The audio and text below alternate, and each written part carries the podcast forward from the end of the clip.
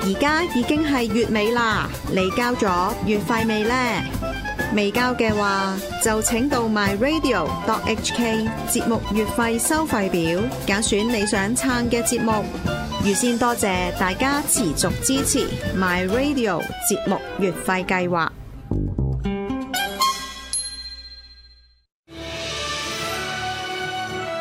反常世態，合眾唯識。哇！呢期呢，我諗大家全香港人咧最關注一件事咧，其實應該係世界盃嘅。我知道， 係咁即一係唔定係啲咩時事嗰啲啦，咁啊一定係世界盃啦。咁誒嗰個氣氛都唔錯嘅。即係我我平時都唔睇足球嘅，我忽然球迷喺度啊講。咁但係我哋又我哋又你識唔識踢波嘅其實？我唔，識踢波，但係我係打籃球嘅。我打籃球嘅啊，利申小弟咧，當年咧都打過呢個學界精英賽嘅，哇打到八強啊！雖然係後備，咁但係我都識打波嘅，都都對呢個籃球咧都有深入嘅研究同埋認識嘅。哇嗱，打唔打得到係另一回事，哦但係嗰個認識咧係 OK 嘅。咁啊，足球咧皮毛啦嚇，咁誒呢位會熟悉啲啦，係嘛？誒咁小弟都喺中學時期都係校隊嚟嘅。哇！咁咁犀利校隊啊，校隊咩位啊？前鋒咯。啊哇！係有好多波位。大佬廿幾年前 點可以同今日比咧？咁你咧，你咧，你？我都有踢波啊，不過係街坊足球咯，未知快樂足球啦，咁應該係叻過我咧，我係完全唔識足唔係球啊你唔！緊要，你 win 領打得叻 唔叻？好撚勁，打 win 領嗰啲打得嗰啲勁得㗎啦。 即係起碼你識啊，係不咪過落場踢波都 OK 你知㗎，啊中場射一入㗎，我先腳好撚勁啊！我好啦，點解我哋要即係點解我會想講足球咧？就因為今屆咧，我好支持有一隊波，就係係冰島啦。 係啊，我唔係支持咩牙嗰啲嘅，又唔係支持嗰啲咩停嗰 啲啊，即係即係唔係我即係純粹覺得個冰島咧，唉好合眼緣，即係大家都係小國小民，我哋香港人細細粒，咁啊樣佢哋又細粒，誒咁佢哋人口咧都三十三萬嘅啫， 咁就。多過沙田少少係咪？係少過深水埗嘅，少即過係呢啲有深水埗係深少水埗過係沙田又唔知六啊幾萬嘅哦嘛，差唔多七十萬嘅嘛，咁所以沙田人口咧其實係冰島嘅兩倍嘅，唔係嘛而冰島嘅國家個面積咧係香港一百倍。 係咁，但係咧， 誒，即係而家人哋就好犀利，我話三十三萬人，然後而家人哋嗰個男子足球嘅世界排名咧係二十二啊，全世界，係而女子足球咧係十九啊，十九，全世界十九係叻叻叻過男哇子。咁我哋而家咧可以去段片先啊，睇下呢個可口可樂嘅廣告嚟。係嗱，呢、個呢、個就係呢個可口可樂嘅廣告啦。呢、個點解要播呢段片咧？呢、個係冰島嘅冰島版嘅可口可樂廣告。嗯，咁由邊個拍咧？就係、呢個冰島嘅門將咧。誒、呢、個誒、突然間唔記得叫咩 邊度門將啦？ h o l l s o n 好似係叫 h o l l s o n 係冰島門嗱，咁我就即係講就講咗啦。好犀利大啊家慢慢哇自己睇。哇，邊度嗰邊一日照時間好短。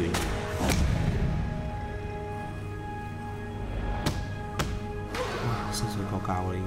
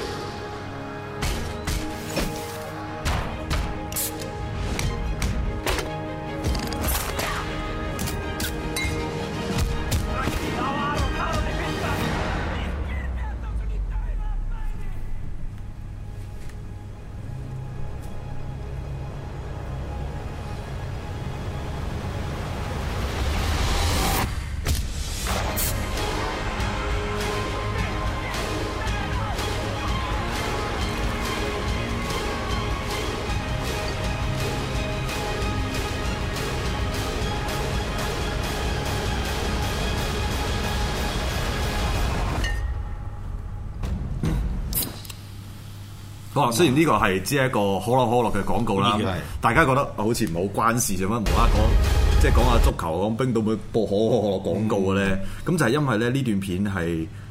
就係因為呢個冰島版嘅一個可口可口可樂廣告啦。咁而呢個廣告咧其實都破紀錄嘅，就係、可口可樂咧用過最多嘅 budget 去拍嘅一段廣告片嚟嘅，以我所知。哦咁而誒誒執導嗰個咧就係而家大家睇世界盃冰島守龍門嗰個門將啊啊，何嗯因為佢本身就係一個導演嚟嘅，係世界級啦。咁其實係會見到呢呢段片，哇！即係好熱血，啊好熱血，嗯又好好睇，又見到啲民族精神。啊係啦。咁咧，佢個夢想係咩咧？佢有個夢想係攞奧斯卡， 即係佢哇佢夢想唔係話咩咩攞世界盃，可能佢其中一個夢想就係要打世界盃啦。咁佢打到啦，嗯咁睇啦。咁但係佢最終嘅夢想咧就係攞奧斯卡。佢就話咧，其實踢埋呢一個世界盃咧，佢就會退役噶啦，嗯就翻翻去做導演，係嘛？即係打晒世界盃咗啦，我翻去應該咧有就夢拍想下咯，片我覺咁得樣。我覺得呢個夢想，呢個理想都係夢想三十四歲啫喎，咁快啩？唔係話啊即係佢嗰個你大啊力嗰個女大力三十四八四啊即係個年譯咯。名叫做誒賀道神啦，漢斯賀道神啦。啊咁佢哋咧誒，即係大家可能有好奇啦，啲全部成隊個名都係咩神乜神乜神神羅伯神咁樣係啊，啊就因為咧個神咧就係因為佢係男男仔咧，咁啊啊一定係乜神嘅。哦咁然後咧佢前面嗰個乜乜咧就係佢老豆個名。即係佢呢個係佢嘅姓嚟啦，嗯但係佢嘅姓係點樣咧？就係因為佢老豆，你你你你叫咩啊？你個英文名 Team 添咯， Tim 石添咁樣咯，石 Tim 啊？啊，哦姓林咯咁啊。咁你咧你個仔就叫 Tim 神啊？即係如果你生個仔叫 Tim 神。哦，咦，如果係女嘅，就叫唔知添嗱，類似係咁樣嗰類咁樣嘅嘢嘅。哦咁樣我記得，所以好多神咯，佢嗰邊，好多神即係拿神當年佢老豆嘢㗎。古裝神啊、拿神啊，係啦，個名你個名就變咗你個仔個姓加個神，哦，係啦，所以有我見到有篇誒呃文咁樣，以父之名咧就落場戰鬥咁係樣，講到係幾即正係喎帶埋阿爸個場係啊個名落個場，即係呢個係啲背景資料啦，咁啊好得意啦，咁同埋咧佢哋即係其實係好激動嘅，即係睇佢哋打波咧。譬如呢一場佢哋即係知啱啱嗰場係誒阿根廷對逼和阿根廷對對冰島噶嘛，係你見到哇佢哋搏老命，佢哋防守咧係即係血肉長城咁樣啦。係啊，咁你呢個你專業我我有睇評述啊嗰日咧睇嗰陣時候，再加上咧，因為再較早之前咧，阿斯朗咧已經係連中三元啊嘛，咁大家個焦點嘅當然擺翻喺美斯，喂，你會唔會有連中三元咧？咁你對嗰隊冰島啫喎，係即係冰島啫喎，咁樣講喎，咁你會唔會啊？可能美斯可能就三四球啦，但係點不知最好笑嘅就係話，你美斯竟然連個十二碼都入唔到。佢射得穩陣係未試過球，佢唔係靠柱射，佢或者射唔入去嘅。跟住仲要你係啊，雖然阿古路入咗一球先，但係跟住之後四分鐘就好似。就俾冰島追逼和咗。喂，嗰、個冰島入嗰球係絕對有質素嘅，唔係話糊糊碌碌啊，唔係話你啲咩咩即係。好彩，真係用技術嚟入嚟。咁跟住之後，啲人喺度講，喺度喺度喺度講，喂，你比較之下，阿根廷你呢一班波，你咁成班大佬，成班大帝，你哋嗰個身價同冰島嗰隊波嘅比嗰陣時你一候，個已經頂人成隊喎，你可以一個啊你一個美斯係可以頂到啊 成隊冰島嘅，分分鐘阿美斯點解你要打兩個成績出嚟周身都養得起佢哋冰島聯賽嘅一個球會。係唔啊係佢哋係冇聯賽嘅冰島，有超聯冰島啊，有超聯啊，有啦咩有超聯有啊，佢哋冰島有而家有啦有超聯添嘛，可能有甲組啊，有超聯嘅，但係但係即係比較差好少少細啦啲啲魚即嘅，係其實佢哋呢班冰島球員都有都大部啊係分冇職業聯賽㗎嘛，佢哋係。誒超級聯賽都算係職業嘅，係啊咁但哦，OK 係就真係可能係啲比較性唔入流嘅，即係好似誒直布羅陀都有超級聯賽咁樣，但係唔算入超級流聯賽啊，係即係有甲乙組咯喎。有，但但佢直布羅陀喺上上一屆嗰個歐聯，佢喺第一圈佢係贏咗西路迪添啊嘛。我會勁過香港啊！咁我我唔知啦， 咁樣呢香港排幾啊？而家個香港一百三十四十幾啊，好似我都嗰個排名係。而冰島咧，其實喺二千年嘅時候咧，係冇冰島足球呢樣嘢噶嘛，即係佢好似我我我真係睇翻啲資料啦，即係佢由二千年開始咧，呢、個政府就好真係好落力，好大力去推行呢個足球運動，因為佢哋嗰個冇計啊地理位置問題，啊天生咧佢哋就係、誒。就係長年都係一年冰有天雪地啦一年有八個月係落雪嘅，落雪咁係啦你點踢波啫？係啊又凍啦，又黑啦，係啦因為佢哋有日照時有短咁咧，黑掹掹咁，你又踢唔到啦，嗯又凍啦，又落雪啦，各各樣問題。咁所以咧，個政府咧就二千年開始咧，就起一個室內嘅啊標準足球場，室內標準足球室場。內嘅標準足球哇！呢場，個點處理個頂啊？仲有個穹頂，就係個頂都搞掂埋。哦好犀利喎！咁而家佢哋全國好似係有十三座嘅。十三十三座嘅，咁加加埋埋嗰啲咩人造草啊、迷你場啊、k 卡啊嗰度嗰嗰堆咧，加加埋埋好似都有幾百個。咁但係你哇室內嘅標準足球場，哇！你個勁唔勁未先聽過，未聽過，直情即係佢佢好高高啊啊嘛！幾咁大咧？你點係啊？斬出？你斬出去個波要幾個幾多層樓高啊？唔係嘅，其實好似誒誒呃卡塔爾咁樣咧，下一屆世界盃係卡塔爾搞啊嘛，咁佢哋都有誒、有室內，我唔知而家係唔係已經做緊啦，因為太熱啦。咁佢哋咧就諗緊，喂，如果一個叫做有戶冷氣啊嘅外式嘅，咁點搞咧？咁你要開冷氣啦，但係冷氣你冇嚟喺四十幾度即係通風咁樣開冷氣㗎，佢係可能加個頂。嗯喺啲球場度加個頂，等令到佢啲太陽啊、啲熱力入唔到嚟之後，跟住就開冷氣踢波咁樣。嗯但係咧成唔成事或者係咪真我都未知，咁啊四年後先知啦呢個嘢。咁似乎咧，你喺冰島啊，喂，冰島其實都有搞世界盃，我懷疑得唔 得？冰島其實可以搞世界盃㗎，而家佢咁樣嗰陣時你候都未試過北歐，未試過咁北歐搞喎。有瑞典有搞過嘅，瑞典搞過係係瑞典搞過。不過不過咧，誒、即係冰島今次嚟講個世界盃，你話佢係咪一個出乎意料成績？咁當然其實都未必係啦，因為其實。之前喺歐洲國家杯嗰陣時，冰島個成績已經打得非常之犀利啦，贏埋英格蘭啦。咁所以其整實英格蘭試波，哎得罪好多人。 你小心啊！你真係即係本節目只代表嘉賓及主持啊個人又大頭， 即係冰島咧，其實我唔意外嘅，因為我都已經係好了解到，喂，其實兩年前冰島個成績打得咁好，今年一定係有翻咁上下。我未講完啦，一二年嘅時候咧，佢哋排名都係一百三十幾，全世界排一百三十幾嘅，即都係好好㗎啦，一百三十即係幾，低過香港喎同香港差唔多嘅，香港都係都係徘徊喺一百三十幾到一百五十幾嗰度嘅啫，其實算係咁㗎啦。我但哋係人數而家係人哋係廿倍喎，我哋人數係冇佢。我哋冇俾人數住，冇冇呢個嘢之後先講。係但係佢哋而家咧，即係用六年時間咧，而家全世界排廿二啊，廿二啊，真係幾咁犀利啊！佢哋其實好多嘢，除咗足球之外，佢國家嘅體現嚟㗎嘛。佢背後發生咗好即多事㗎嘛。嗯係啊，即係佢哋誒誒點講咧？係全國國民嗰種團結性精神係啊啦、價值觀啦，譬如話誒，佢哋好投入啊，投即入係好簡單誒上下一心啦，大家平等啦。譬如男子足球、女子足球咧，佢都平等喎。你男仔女仔，嗯如果所謂啊，都係咁踢㗎啦。女仔踢得足踢踢得好過你男仔添，排十係啊。九。啊咁同埋佢哋咧又冇乜階級觀念喎，即係你踢足球啫嘛，好普通啫嘛。即係譬如嗰、個嗰、個後衞，原來佢喺一個誒、呃、賣鹽嗰、個嗰個工廠入邊係做包裝工人嘅啫喎。咁、然後咧，佢踢世界盃咧係要請假喎，同老闆話唔好意思，我要去踢一踢波咁啊，你去請假咁樣類似咁樣 但係如果佢萬一喺香港嗰陣時候咧，個老闆就話：你踢乜波啊你？冇前途㗎，乖乖啲同我開工啦老。闆未開口前，個老婆鬧佢啦，揾到食咩？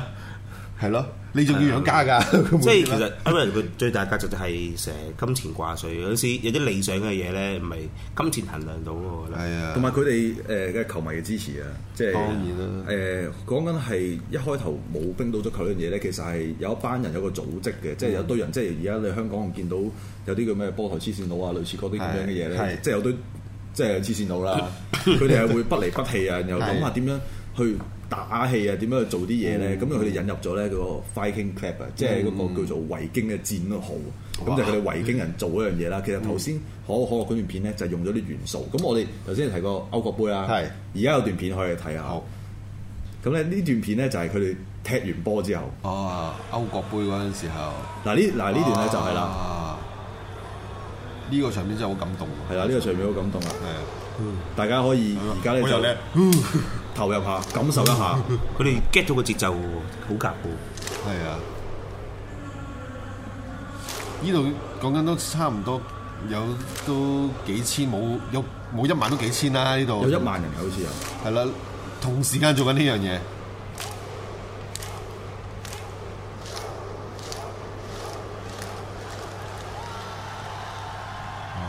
即使佢哋輸波咧，佢哋都會咁樣做嘅。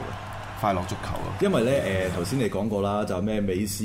就成為大家焦點啊，睇下可唔可以喺呢個大家好似貌似魚腩嘅冰島上面有攞三四球咁樣 啦。咁然後咧我睇翻啲報道，就原來美斯係俾人訪問，喂你點睇啊？ 嚇你俾人收咗一棟都冇喎，咁樣你點睇？咁咧美斯就哎誒佢哋乜都冇做過，就係防守啫嘛，咁樣就好似有啲燥燥地咁樣啦。乜都冇做過，點會入到呢一球啊？咁原來 C 朗咧 係，原來之前咧，即係誒 C 朗咧都有講過類似説話，即係係當年咧佢哋係誒一比一嘅同呢個冰 島係啊係啊係啊係啊！咁又係俾人追和咗啦。咁 C 朗就話：，唉，佢係乜都冇做過，根本佢哋就係識防守，一比一喎守，又係佢啊，即係咁樣根本完全係冇進攻啊，好巧合喎冇心打啊，乜嘢，即喎。但係佢哋係踢得幾君子嘅喎，但係佢哋咁樣 啦。即係誒誒，因為好過男王仔先跟住同啦。埋批評， 同埋批評佢哋咧，話佢哋咧輸波都咁開心，有冇開心啊？你哋咁嘅心態唔啱啊！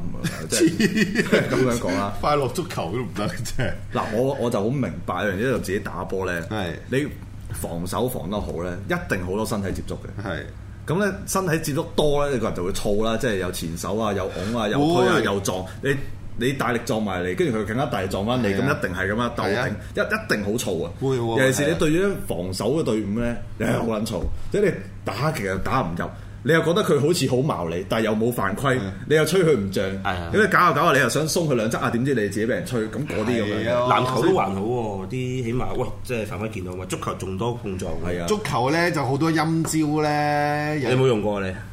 一定有噶，一定有㗎， 一定有噶，一定有㗎。如果我嗰時踢波見到阿史提誒呢啲，我會撞鳩。唔係啊！你你踢波嗰啲陰招好乸衰格㗎，就係譬如咧，即係譬如誒呃高波掉埋嚟咁樣啦，咁樣嗱，我我當阿阿阿阿天係係前面防守，我係去嗰邊進攻啦。阿天企喺我前面咁樣，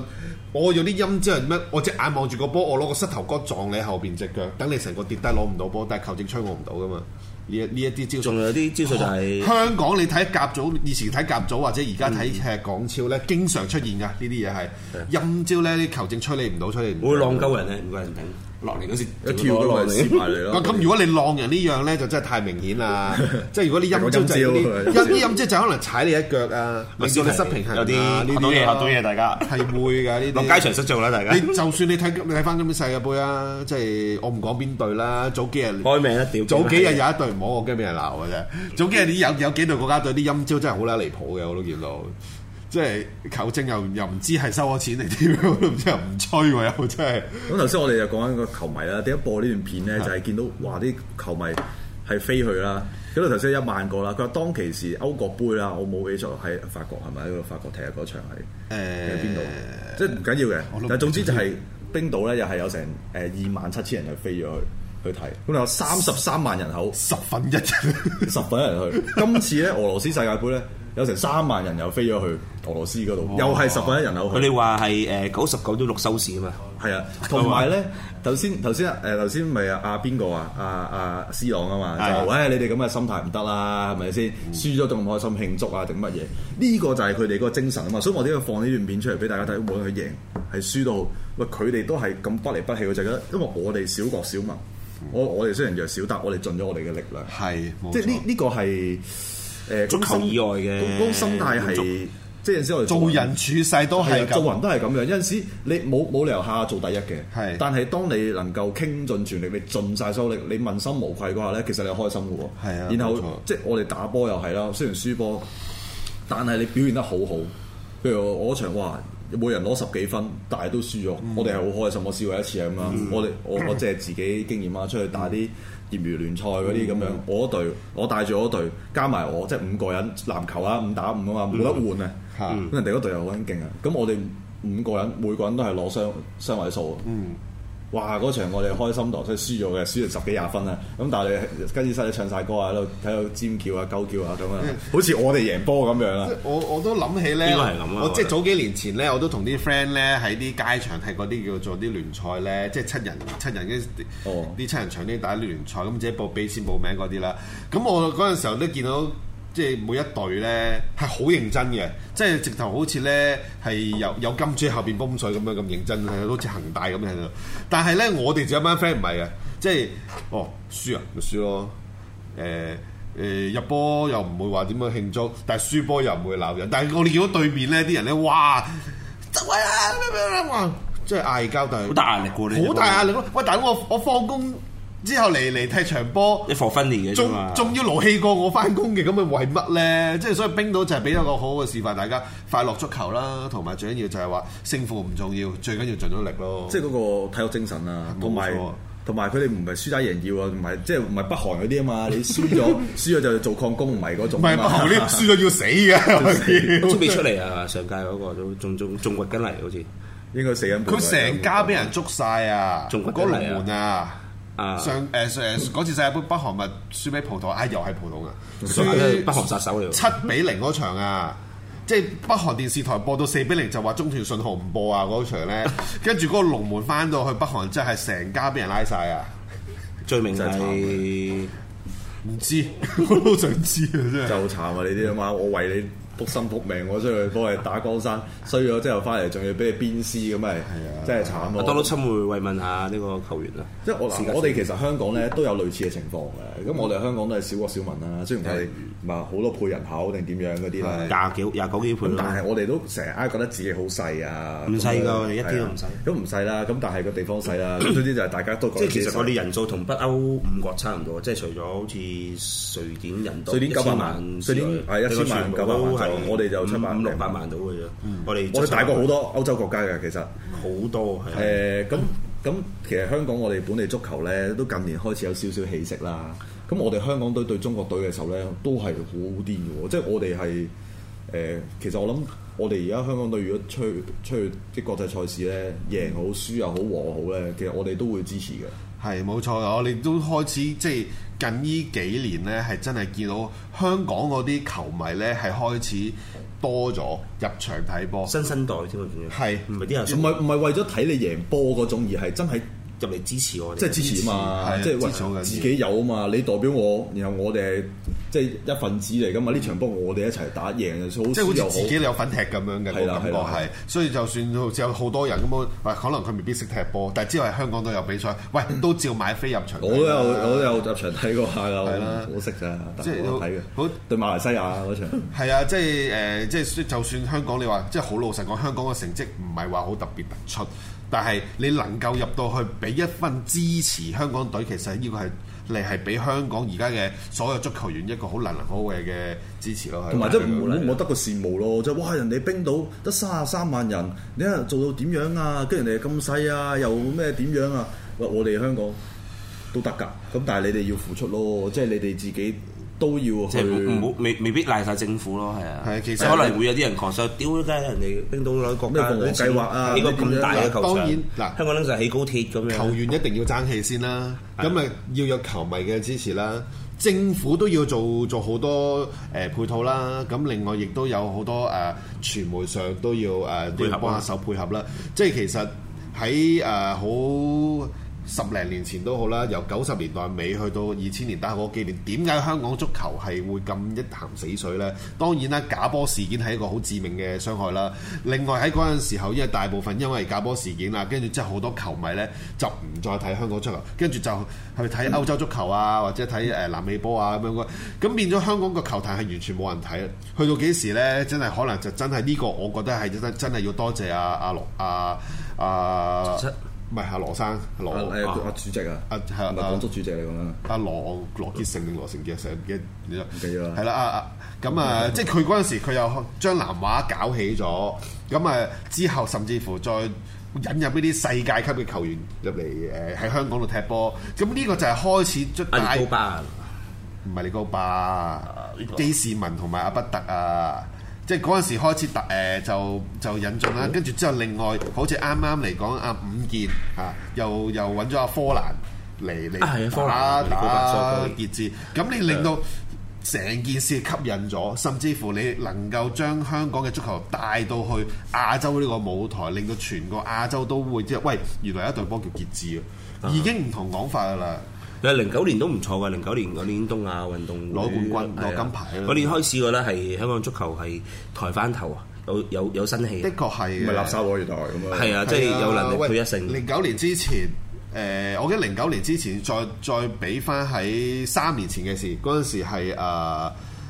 誒曼谷亞運，曼谷亞運香港足球嗯就啱啱就係嗰陣時候，再嗰個假波事件之後嘅香港隊。